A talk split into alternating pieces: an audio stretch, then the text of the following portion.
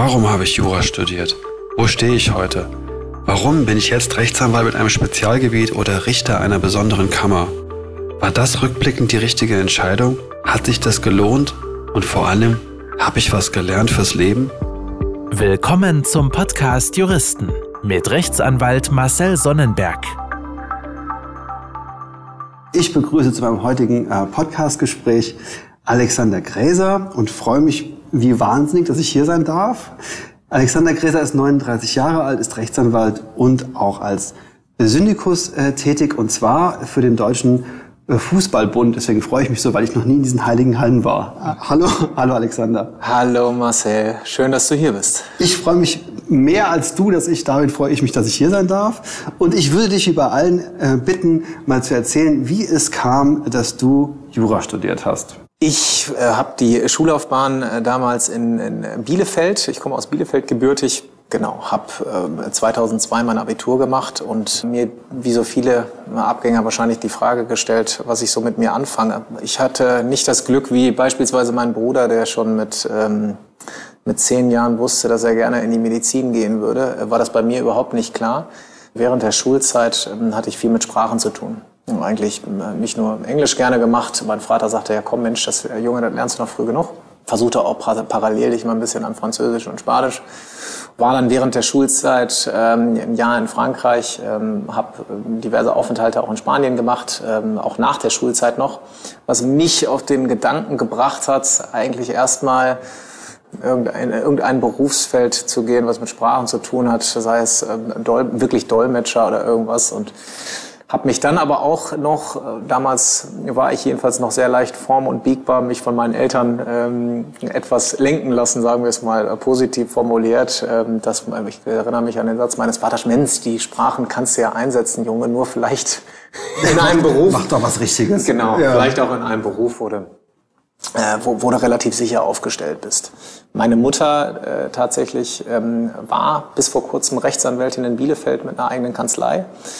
Das hat aber komischerweise nicht dazu geführt, eigentlich, wenn ich so zurückdenke an meine Jugend, dass ich jetzt äh, freudestrahlend irgendwie vor meiner Mutter stand und gesagt habe, Mensch, Mama, nimmst mich mal mit. Äh, Mama, erzähl doch mal, was machst du eigentlich gerade alles Spannendes?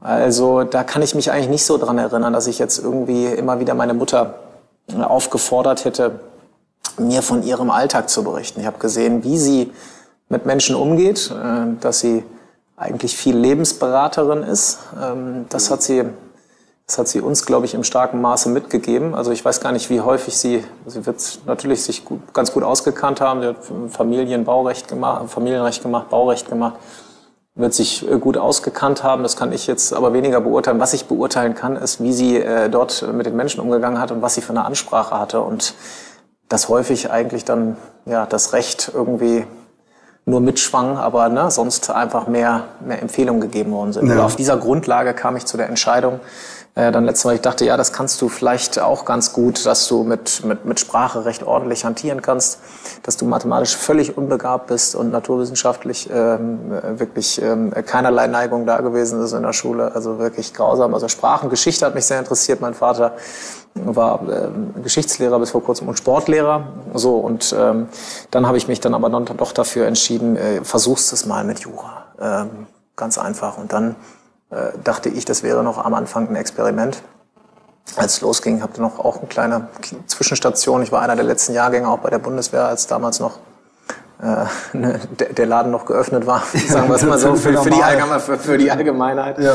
Genau, und habe dann angefangen, 2003 äh, Jura zu studieren in Heidelberg ähm, war eigentlich schon auf dem Weg nach Freiburg, bin dann aber nochmal in Heidelberg abgebogen. Irgendwie. Aber das sind aber die Highlights, Heidelberg und Freiburg. Also das ja, schon schön. Das war, das war wirklich, ja, war auch wirklich schön. Habe auch ähm, eine eine ganz nette Runde im ersten Semester vorgefunden und wie es dann häufig so ist, äh, wie es auch bei vielen so ist. Äh, bestimmt auch ein bisschen, bestimmt auch ein bisschen die Leute, die man trifft ne, und die, die Gruppen, in denen man sich auffällt. Jedenfalls war, es bei mir in starkem Maße so, wie, wie sehr man sich dann möglicherweise auch mit dem Studienfach wohlfühlt. Ich habe mich gerne immer schon im Leben mitreißen lassen und konnte vielleicht auch andere ein bisschen mitreißen. Und dann war man dort in einer Gruppe, haben wir unser Grundstudium dort gemacht. Dann stellte sich fast schon die Frage, dass möglicherweise noch mal in was anderes reinschauen nicht mehr. Und dann sind wir zusammen nach Köln gegangen und äh, haben da zusammen das Examen gemacht. Also das erste in Köln, das erste Examen? Das erste Examen in Köln. Und Referendariat genau. auch in Köln?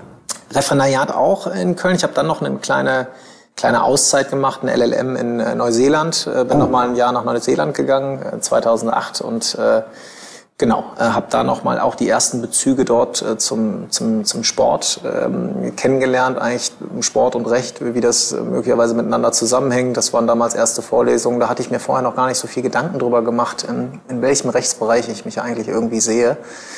Ähm, das machen doch die wenigsten. Also wer, wer geht denn ins Referendariat und sagt, oh Mensch, das Kirchenrecht, das ist mein, ja. das hat ja keiner. Ja, ich habe immer die Leute ein bisschen äh, fast beneidet, die schon irgendwie eine ja. klarere Vorstellung hatten als ich äh, und sagt, Mensch, ja, was willst du eigentlich mit dir später anstellen? Ähm, ich wusste es nicht und dann ist es mir irgendwie, glücklicherweise sind mir die, die harten Entscheidungen, dass ich sie fällen musste, sind mir immer irgendwie abgenommen worden, weil sich irgendwo gerade eine Tür auftat. Und so in Neuseeland? So in Neuseeland. Mhm traumhaftes Jahr dort gehabt. Warum Neuseeland? Kam das durch die Uni, durch die Partnerschaft mit der Uni wahrscheinlich, oder? Partnerschaft in Neuseeland, das waren auch ganz harte pekuniäre Gründe. Ähm, da, damals hatte Deutschland noch ein Doppelabkommen mit Neuseeland, sodass äh, die Studiengebühren bei weitem nicht so hoch lagen wie in England oder Australien. Ich erinnere mich, bei uns an der Uni gab es das nämlich auch. Da gab es auch so eine ganz absurde Uni irgendwie in der Welt verstreut, wo man LM machen konnte, als ja. es noch so Neuland war. Ja. Das, deswegen frage ich jetzt. Ja. Ja, ja. Die, die Uni hatte dann schon auch einen äh, guten Ruf ähm, in, ähm, in Wellington. So, und dann kam natürlich auch die Frage auf, auch weil man sich bei anderen Universitäten beworben hatte, ja, muss es denn unbedingt das sein oder geht es dir nicht eigentlich eher um den LM und möglicherweise das Rechtsenglisch so auf den mhm. Stand zu bringen, dass du dich ähm, bewegen kannst? Und die Frage konnte man dann, glaube ich, äh, guten Gewissens mit Ja beantworten. Gut, andere haben da vielleicht noch einen anderen Anspruch, dann unbedingt ähm, noch, noch eine, eine weitere große Universität auf ihrem Kärtchen stehen zu haben. Das war bei mir nicht der Fall. Es ging mir wirklich primär darum, äh, dort eine, eine, ordentliche Universität vorzufinden, aber auch ein schönes Jahr zu haben. Also ja, ja. Auch mal ganz, äh, ganz ehrlich schönes Jahr zu haben. Bin ich ganz bei dir, ja. Geil, schönes Jahr zu haben und tatsächlich dann auch wieder mit der Sprache noch ein bisschen mehr anzustellen, wo wir wahrscheinlich mittlerweile alle Mitte 20-Jährige behaupten würden, sie würden ein ordentliches Englisch sprechen. Ja, aber stimmt, wenn es dann doch nochmal ans Berufsenglisch geht, äh, keinem zu sagen, ist es, glaube ich, immer, immer nochmal ein anderer Schnack. Da ist ganz schön, dann doch mal wieder nochmal ähm, vor Ort ein bisschen gelebt zu haben. Und da gab es dann Sport? Da gab es Sport, da gab es so die ersten Bezüge dazu. Da gab es dann eine Vorlesung zum internationalen Sportrecht. Damit hat man sich überhaupt mal mit, mit Bezügen von selbstgesetztem Recht, äh, Verbandsrecht, Verbandsrecht auseinandergesetzt.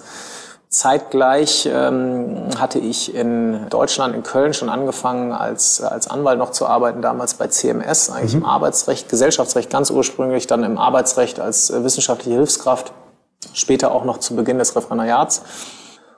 Und wie es der Zufall dann so wollte, als ich wieder da war, habe ich dann mitbekommen, dass da auch zwei, zwei Anwälte in dem großen Laden irgendwo in Hamburg äh, entfernt ähm, sowas Wildes wie Sportrecht machen. Hörte sich natürlich irgendwie sexy an und ich dachte, oh, das wär, da muss ich hin. Da ja. muss ich hin. Ja. Ist, ist doch klar, da ja. lasse ich alles links und liegen. Ja. Da muss ich hin und äh, hatte dann äh, genau hatte dann das Glück, dass sie mich in der Wahlstation da auch ähm, dazugenommen haben und wie das dann manchmal so ist mit glücklichen Fügungen. Der, der, der, der eine Junior des Partners ist dann genau in dem Monat, wo ich de, meine Wahlstation beendet hatte, hatte er den Laden verlassen, ist äh, noch immer äh, Justiziar bei Werder Bremen und äh, dann wurde die Stelle frei und ähm, ja, dann habe ich mich normal beworben und das passte dann wirklich wie die Faust aufs Auge und so ging es dann nahtlos. Wir hatten eben schon mal was Nahtlose kurz vorher ja. gesprochen. Äh, ging es dann nahtlos, also äh, viel Pause war immer nie zwischen den Schritten. Äh, auch ungefähr mit 28, 7, 28 so zu Beginn äh, mhm. ging es dann nach Hamburg. So und da hat man sich dann intensivst zum ersten Mal mit, der, äh, mit, dem Sportrecht. mit dem Sportrecht Aber dann Sportrecht insgesamt oder, oder auch nur Fußball oder? Ja, damals war es äh, sogar noch breiter aufgestellt. Sportrecht, muss ich sagen, ähm, wissen wahrscheinlich viele jetzt schon, die den Podcast hören. Ich äh, breite noch mal ganz kurz äh, in einer Minute es aus. Ähm, gibt, würden wir mal sagen, Sportrecht im engeren Sinne. Ne? Dann ähm, sprechen wir wirklich über das Verbandsrecht ne? und das selbstgesetzte Recht. Also das heißt, wie werden Spielregeln gesetzt, wie werden Spielregeln Geltung verschafft, ne? vor welchem möglicherweise Verbandsgericht befinde ich mich. Ne? ne? Also die, die ganze Schiene hier ist es bei uns jetzt beim DFB, die wirklich die gelben und roten Karten, Rassismusvorwürfe, Ausschreitungen, Pyrotechnik äh, etc., irgendwelche Übergriffe oder auch Regelungen rund um Auf- und Abstieg, also all das Verbandsrecht, was selbst gesetzt wird, wo wir hier auch eine eigene Abteilung für haben in dem Bereich war ich eigentlich nie, ja. sondern ich war immer in der, äh, fast in der kommerziellen Schiene des Sports. Das heißt, ganz früher ist eine Querschnittsmaterie, also neben diesem, ich sag mal, Sportrecht im engeren Sinne, wenn wir jetzt vom Sportrecht im weiteren Sinne gehen, dann würde ich mal sagen, ist eine Querschnittsmaterie ein unglaublich weites Feld. Da kannst du sagen, ich bin im Sportrecht, bist aber eigentlich Arbeitsrechtler, machst also Sportarbeitsrecht, wo du wirklich sagst, so äh, wirklich die, die Arbeitsverträge für Spieler und Clubs und die wirklich ihre Eigenheiten haben. Du kannst aber auch viel eine Ausrichtung im Marken- und Wettbewerbsrecht haben oder möglicherweise mittlerweile auch im Datenschutz. Oder wie es bei mir eben der Fall war, das war viel im Sportmanagement, das war viel im Sportmedienrecht, ähm, was die mediale Verwertung von Veranstaltungen ah, okay. betrifft. Ja, ja. Ähm, dann war es viel im Sportsponsoring, mhm. heute auch noch ähm, und im Sportveranstaltungsrecht. Diese Bezüge waren das alles damals. Wir haben bei CMS damals angefangen äh, bei einem Partner, der damals noch stärker im Sportrecht war, als äh, tätig war, als er es heute war der war nicht nur ausgelagerte Rechtsabteilung von so Vermarktungsagenturen, sondern hatte ähm, ja auch insbesondere im, im Boxen ein Geschäftsfeld aufgebaut, in dem er damals Boxer ähm, unter Berufung auf eine, äh, auf eine Klausel, auf, den, äh, genau, auf eine Beendigungsklausel aus den Verträgen bei den äh, Boxstellen, sage ich mal, fast befreien konnte ah. ähm, und somit ähm, ja, dazu beitragen konnte, dass diese sich äh, nach Beginn ihrer Profikarriere auch wieder selbst vermarkten konnten. Das hat er damals mit den Klitschkos geschafft und somit war er dann Anlaufstelle. Dann war er der Fachmann. Dann war er der ja. Fachmann, wie es häufig so ist. Ja, es genau. gibt einen ersten Fall, da war er der Fachmann. So habe ich damals dann auch noch viel diese, diese Branche äh, dann äh, miterleben dürfen. Heute steht sie manchmal gar nicht mehr so, habe ich das Gefühl, jedenfalls im, im, manchmal so im Scheinwerferlicht. Ja, wie, früher es, mal. Ja, so wie früher, jedenfalls in Deutschland. Also wäre schön, wenn es ja mal wieder dahin kommt. Das ist auch eine, eine sehr bunte Branche, kann man sagen. Aber die sind alle in die Jahre gekommen, die bekannten Boxer. Also meine ich zumindest. Meine Oma war so ein großer Boxfan, die hat immer Boxen geschaut. Ja, ja. ja wahrscheinlich kenne ich mich auch mittlerweile zu wenig aus. Wahrscheinlich würden mittlerweile Leute, die das jetzt hören, widersprechen und sagen, Mensch Junge, du bist, äh, du bist einfach falsch unterwegs, bist falsch, genau. bist falsch abgebogen und irgendwann im Fußball gelandet. Damals war es auch schon viel Fußball, aber eben noch breiter. Wir waren auch im, im Tennis dort, Sportmanagement insbesondere so. Und dann ging es in der Kanzlei irgendwie weiter und nach viereinhalb, äh, fünf Jahren ähm, die Entscheidung, ob es dann möglicherweise mit irgend, für irgendwas reicht ähm, oder eben auch nicht reicht, Ach so, im Sinne einer Partnerschaft. Im Sinne einer Partnerschaft. Ja. Jedenfalls, die äh, Frage stellte sich dann nicht mehr, weil ich dann Angebot hier einer Vermarktungsagentur noch aus Frankfurt erstmal als Zwischenschritt noch vorm DFB erhalten hatte, hier eine kleine Rechtsabteilung für die deutsche Tochtergesellschaft aufzubauen. Das war mhm. ganz spannend. Mutter in der Schweiz sitzend und ähm, Tochtergesellschaft hier, eine schöne Größe mit 100 Mitarbeitern, also eine schöne Aufgabe, das irgendwie mitzubetreuen und hier den deutschen Markt mitzubetreuen das war tatsächlich großer Fokus auf äh, den Clubfußball, auf die ersten drei Ligen in äh, Deutschland.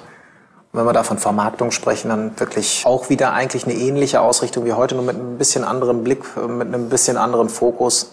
Ähm, es ist tatsächlich alle kommerziellen Bezüge rund um die Veranstaltung, Verwertung von Persönlichkeitsrechten, Medienrechten. Ähm, ja, also ein recht weites Feld kann ich auch Gerne nochmal genauer. Kann ich auch gerne nochmal genauer drauf eingehen, ja. Und wie kommt man dann zum DFB?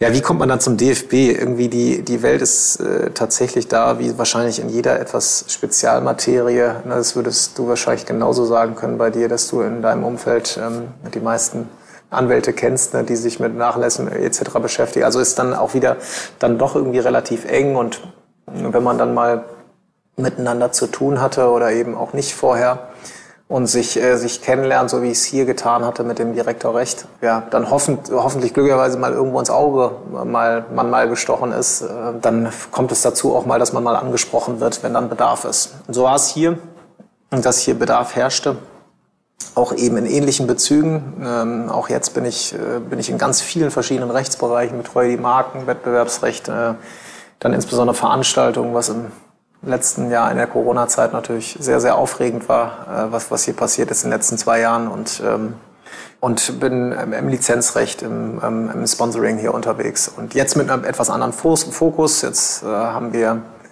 äh, sind wir selbst Veranstalter von einigen Ligen, wie zum Beispiel der dritten Fußballliga oder eben von Wettbewerben wie dem DFB-Pokal oder unterhalten selbst Auswahlmannschaften, Nationalmannschaften wie die A-Mannschaft oder die Frauennationalmannschaft. Und so dass der Fokus immer ein etwas anderer ist, äh, auf den du schaust. Und entsprechend im Sport ist es dann so die Organisationsform und die Welt, in die du dann eintauchst, eine etwas andere. Das heißt, du musst immer überall etwas verschiedene Verbandsstrukturen und äh, erstmal gucken, auf welchem Spielfeld bewegst du dich, auf welchem, welches selbstgesetzte Recht wiederum der Verbände möglicherweise. Na, das ist so ein Einplatzprinzip, was nach oben geht, musst du musst du dir anschauen und ähm, welche staatlichen Bezüge spielen damit rein, die, die du gleichzeitig beachten musst. Das, äh, das macht so den Reiz aus. Äh, das hört sich sehr spannend an, jedenfalls. Ja, ja, ja. ja. Also das ist so ein bisschen weg von dem klassischen, ich bin äh, Rechtsanwalt in meinem Unternehmen und äh, ja, wir verkaufen ja. Gipskartonplatten. Das, äh ja, das, genau das war der Ansatz. Ne? Wie, wie, auch bei, wie auch bei vielen anderen zu sagen, so vielleicht so eine kleine persönliche, etwas mehr damit zu verbinden mit dem, was man macht. Na klar, ich war auch über Sport interessiert, es war jetzt nicht fanatisch, äh, auch selbst äh, Sport getrieben, allerdings nie auf einem Niveau, äh, dass es äh, für mehr gereicht hätte. Also von daher ist es ganz schön. Dass du auch vorher schon in Hallen hier warst. ja, ja, genau. Ja, ja, ganz genau. Gibt es viele hiervon, deshalb sage ich das, ja. äh, weil viele eben nicht so talentfrei äh, möglicherweise wie ich selbst bin. Das macht aber Spaß, jetzt mit den Leuten hier zusammenzuarbeiten, das also, zu sehen. Ja. Also meine Frage, ob du mit, mit deiner Berufswahl zufrieden bist, die erspare ich mir fast. Also es hört sich so an, als wäre das wirklich eine tolle Wahl gewesen, hier hierher zu gehen. Ja, es ist, ähm, ich bin, bin sehr zufrieden, äh, muss, muss ich wirklich, kann ich, äh, kann ich äh, so, so frei raus sagen, bin sehr zufrieden, möchte aber auch allerdings die Zeit als Anwalt vorher nicht vermissen. Also es, ist, ähm, es hat alles sein Für und Wider und äh, die Stoßrichtung ist nur ein bisschen andere, würde ich sagen, in der täglichen Arbeit. Bin, aber bin jetzt aktuell sehr zufrieden, ja. Und diese schöne Frage der Work-Life-Balance, gibt's das bei dir? Also ich weiß nicht, ob du Kinder und Familie hast, also ist da genug noch Zeit für Familie und Freizeit oder, oder sagst du, naja, also wer sich hierfür entscheidet, der muss schon viel Zeit investieren? Ja, also tatsächlich ist es wie bei jedem Job, den wahrscheinlich auch viele machen wollen und der auch eine gewisse Intensität mit sich bringt, ist, dass man vieles, vieles dafür geben muss. Äh, das ist auch hier so.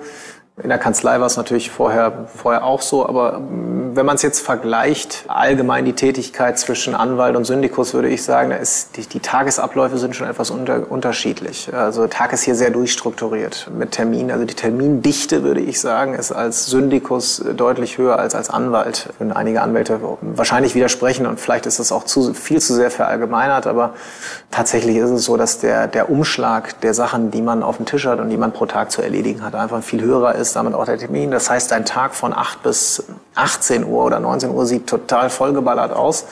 Und wenn du eigentlich noch zum Arbeiten kommen willst, musst du das eigentlich irgendwie irgendwann sonst machen. Aber es gibt schon einen Unterschied, würde ich schon sagen, ähm, zur Großkanzlei. Wenn man sich also gut strukturiert und gut organisiert, geht es. Dann bleibt da was übrig. Und, okay, also vielen Dank für diese persönliche äh, Vorstellung, fand ich sehr, sehr spannend. Und jetzt, wie jede meiner Podcast-Gäste, würde ich dich bitten, wenn du kannst und wenn du hast, äh, einen Fall zu erzählen, wo du sagst, das hat mich begeistert, mitgenommen, beschäftigt oder äh, es muss ja nicht zwingend ein Fall sein, aber irgendwas, wo du sagst, aus meiner juristischen Sicht, das war für mich interessant, wenn du einen hast oder wenn du eine Geschichte hast. Ja, sicherlich. Ich würde tatsächlich, äh, wahrscheinlich war es gar nicht so sehr ein, ein, großer Fall, wo ich jetzt sagen würde, da habe ich mich völlig dran ergötzt. Diese, ähm, sicherlich waren früher die, äh, die Fälle, wenn man so möchte, mit den Boxern ähm, vor Gericht und ja. mit den Boxstellen aufgrund des, der, der, der Couleur der Leute war sicherlich das, das Spannendste, was man hatte und das wirklich abseits vom Juristischen. Ne? Wenn man auch selbst da mal bei den, bei den Kämpfen mit dabei war, die Jungs beim, irgendwie beim Trainieren gesehen hat. Also das war sicherlich so das Spannendste juristisch habe ich mich dann aber auch nie dran ergötzt jetzt an irgendwelchen Problemen. Also war immer eigentlich so, dass ich sage, Fälle sind dazu da, äh, bei mir jedenfalls war es so, sie schnell, schnellstmöglich ad acta zu legen. Deshalb bin ich vielleicht auch irgendwann in diese Syndikus Stellung gekommen, ne? weil es hier eher darum geht, als Gegensatz zum Anwalt, wo ich sage, auch in einer, wo es so war, in einer größeren Kanzlei vor, du wirst bei den 5% angerufene Fälle, die problematisch werden ne? oder wo möglicherweise ne, ein neuer Prozess aufgesetzt werden muss. Wohingegen es hier eigentlich darum geht und diese 95 Prozent hier einer Syndikustätigkeit darin bestehen, die Dinge am Laufen zu halten und sie einfach nur vom Tisch zu kriegen. Mhm. Das mache ich ganz gerne und da ist es sicherlich so, die größten mit die größten Herausforderungen, muss man sagen, wenn man mal in der Aktualität bleibt, ähm, waren jetzt äh, die, die, die, die Vertragsanpassungen, die man rund um die Corona-Zeit hatte, ähm, mhm. insbesondere in der Veranstaltungsbranche, so wie wir es auch sind, also nicht nur, aber eben viel. Ne? Wir richten Länderspiele aus, wir richten Wettbewerbe aus. Spiele finden in anderem Umfang statt, als sie jemals geplant waren. Annahmen, die man bei Vertragsabschluss getroffen hat, treffen nicht mehr zu und das auch möglicherweise über einen längeren Zeitraum treffen nicht mehr zu. Rechte können nicht mehr umgesetzt werden. Wie verhalten sich Partner? Ähm, das war sehr aufregend. Das war sowohl aufregend, weil man hier in einer unglaublich hohen Taktung ab letzten März 2020 fast alle Verträge, die hier im Haus lagen, in die Hand äh, nehmen musste, sich anschauen musste, um zu gucken, wie reagiert man, wie reagiert man darauf, wie verhält. Da geht es ja auch um Existenzen. Also ich als Laie habe das nur wahrgenommen und dachte, die dürfen nicht mehr spielen und die können keine Zuschauer mehr einlassen in die Stadien. Oh mein Gott, was heißt das für die Vereine? Ja, was heißt das für die Vereine? Das ja. stimmt. Jetzt äh, ist, es tatsächlich so, dass es ähm, immer noch mal natürlich eine, härtere Auswirkung für den, für den wirklichen Amateursport hat. Ne? Und unsere Mitglieder und unsere Mitgliedsverbände, die, äh, die bei uns angegliedert sind, ne? wenn dort nicht mehr gespielt werden kann, auch die ne, Einnahmen, die in einem möglicherweise kleineren Umfang bestehen, dann auch wegbleiben die teilweise jetzt hier im Profisport, wo wir auch mit Bezüge zu haben äh, ne, und in anderen Wettbewerben konnten möglicherweise die Teilnehmer, ne, die wir hauptsächlich jetzt hier ansprechen, ich sag mal in diesem hochkommerziellen Bereich, konnten Sachen noch abfedern. Durch ihre ne? Fernsehrechte oder was auch immer dann am Geld Genau, ne, das heißt, es, es konnte ja auch weitergespielt werden, auch teilweise vor leerem Haus ne, und somit ja. auch ne, Erlöse aufrechterhalten werden. Aber das würde man mal so sagen, also wenn man sagt, ähm, die Veranstaltungsbranche, Jurist in der Veranstaltungsbranche gewesen zu sein, ähm, nicht oder jetzt zu sein in dieser Zeit, auch jetzt, was die Neuabschlüsse der Verträge unter Berücksichtigung von Corona betrifft und ähm, all dem, was passieren kann und was man jetzt gesehen hat, was passiert, das ist schon ganz spannend, ähm, das zu sehen und auch die Erkenntnis zu haben, und das auch als Jurist, was irgendwie ähm, jedem Jurist jetzt erstmal widerstreben würde, dass eine gewisse Regelungsdichte für so eine Problematik nicht schlecht ist, mhm. aber dass eine, ich sag mal, Überregelung von solchen Fragen, die ich schon bei Vertragsabschluss, ich glaube, an den Rand führen würde oder so überfordern würde, dass es möglicherweise nicht zum Vertragsabschluss kommt. Dass man möglicherweise einige Dinge, die so schwerwiegend sind, wie sie jetzt in den letzten anderthalb Jahren waren, auch einfach erst dann lösen kann, wenn sie vor dir liegen. Ne? Die, und die auch der Vertrag im Vorfeld nicht lösen kann, das weiß man einfach nicht. Ja. Genau, das weiß das man einfach man, nicht. Und ja. dann haben wir glücklicherweise ja auch noch irgendwie ein bisschen Gesetz in, in Deutschland, das uns hilft. Aber das war sicherlich, sage ich mal so, wirklich am, am Umfang das Größte. Und ähm, so sehe ich mich auch als Syndikus. Das werden dir vielleicht viele deiner Gesprächspartner sagen, aber wirklich zu sagen, mein Mehrwert sehe ich nicht in der Gestaltung einer Haftungsklausel nur, sondern meinen Mehrwert sehe ich hier als Jurist dadurch, dass ich auch Businesspartner mit sein kann, jetzt eine langjährige Erfahrung daran habe, solche Medienverträge und Sponsoringverträge so mit zu begleiten, dass, dass sie vielleicht noch ein paar andere Aspekte einfangen, die manchmal einem, einer einzelnen Fachabteilung ne, nicht, nicht da liegen.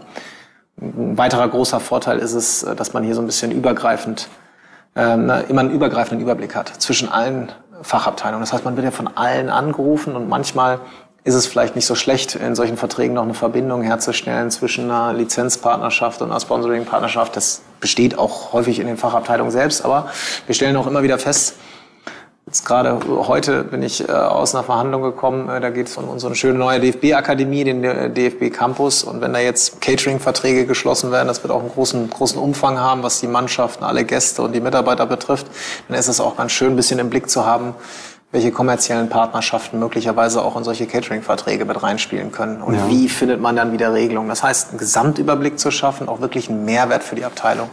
Die Frage bin ich gerade ein bisschen umschifft nach dem größten Fall. Ich habe mir da auch vorher kurz mal, weil ich natürlich auch den Titel deines Podcasts gelesen habe, über Gedanken gemacht. Da würde ich so sagen, nee, ein Fall ist es gar nicht so. Es ist eher so, es sind große Projekte, die man irgendwie mal begleitet, wo man später mal sagt, wenn sie dann wirklich mal umgesetzt sind, wo man sagt, oh, okay, das ist mal jetzt mal wirklich wieder was, was, äh, was zu einem größeren Abschluss geführt hat. Aber ich glaube, jeder, der diesen Podcast hier hört, kann nachvollziehen, was es heißt für den Deutschen Fußballbund in Corona-Zeiten irgendwas zu organisieren. Also dass das eine schwierige Aufgabe ist, glaube ich, dass... Ähm ja, und sie wird natürlich auch argwöhnisch, äh, argwöhnisch betrachtet. Äh, von aus, man hat natürlich festgestellt, was für eine Medienrelevanz äh, man hat und das auch unterscheidet sich extrem von vorherigen äh, Anstellungen, die man vorher hatte. Ähm, die sind mindestens wahrscheinlich genauso relevant und ja. auch wirtschaftlich äh, wahrscheinlich mindestens ebenso relevant gewesen. Aber es ist ein anderer Fokus, ganz klar. Aber es ist ein anderer Fokus ja. und äh, eben nicht auf Seite 1 oder 2 äh, der Zeitung, sondern äh, dann möglicherweise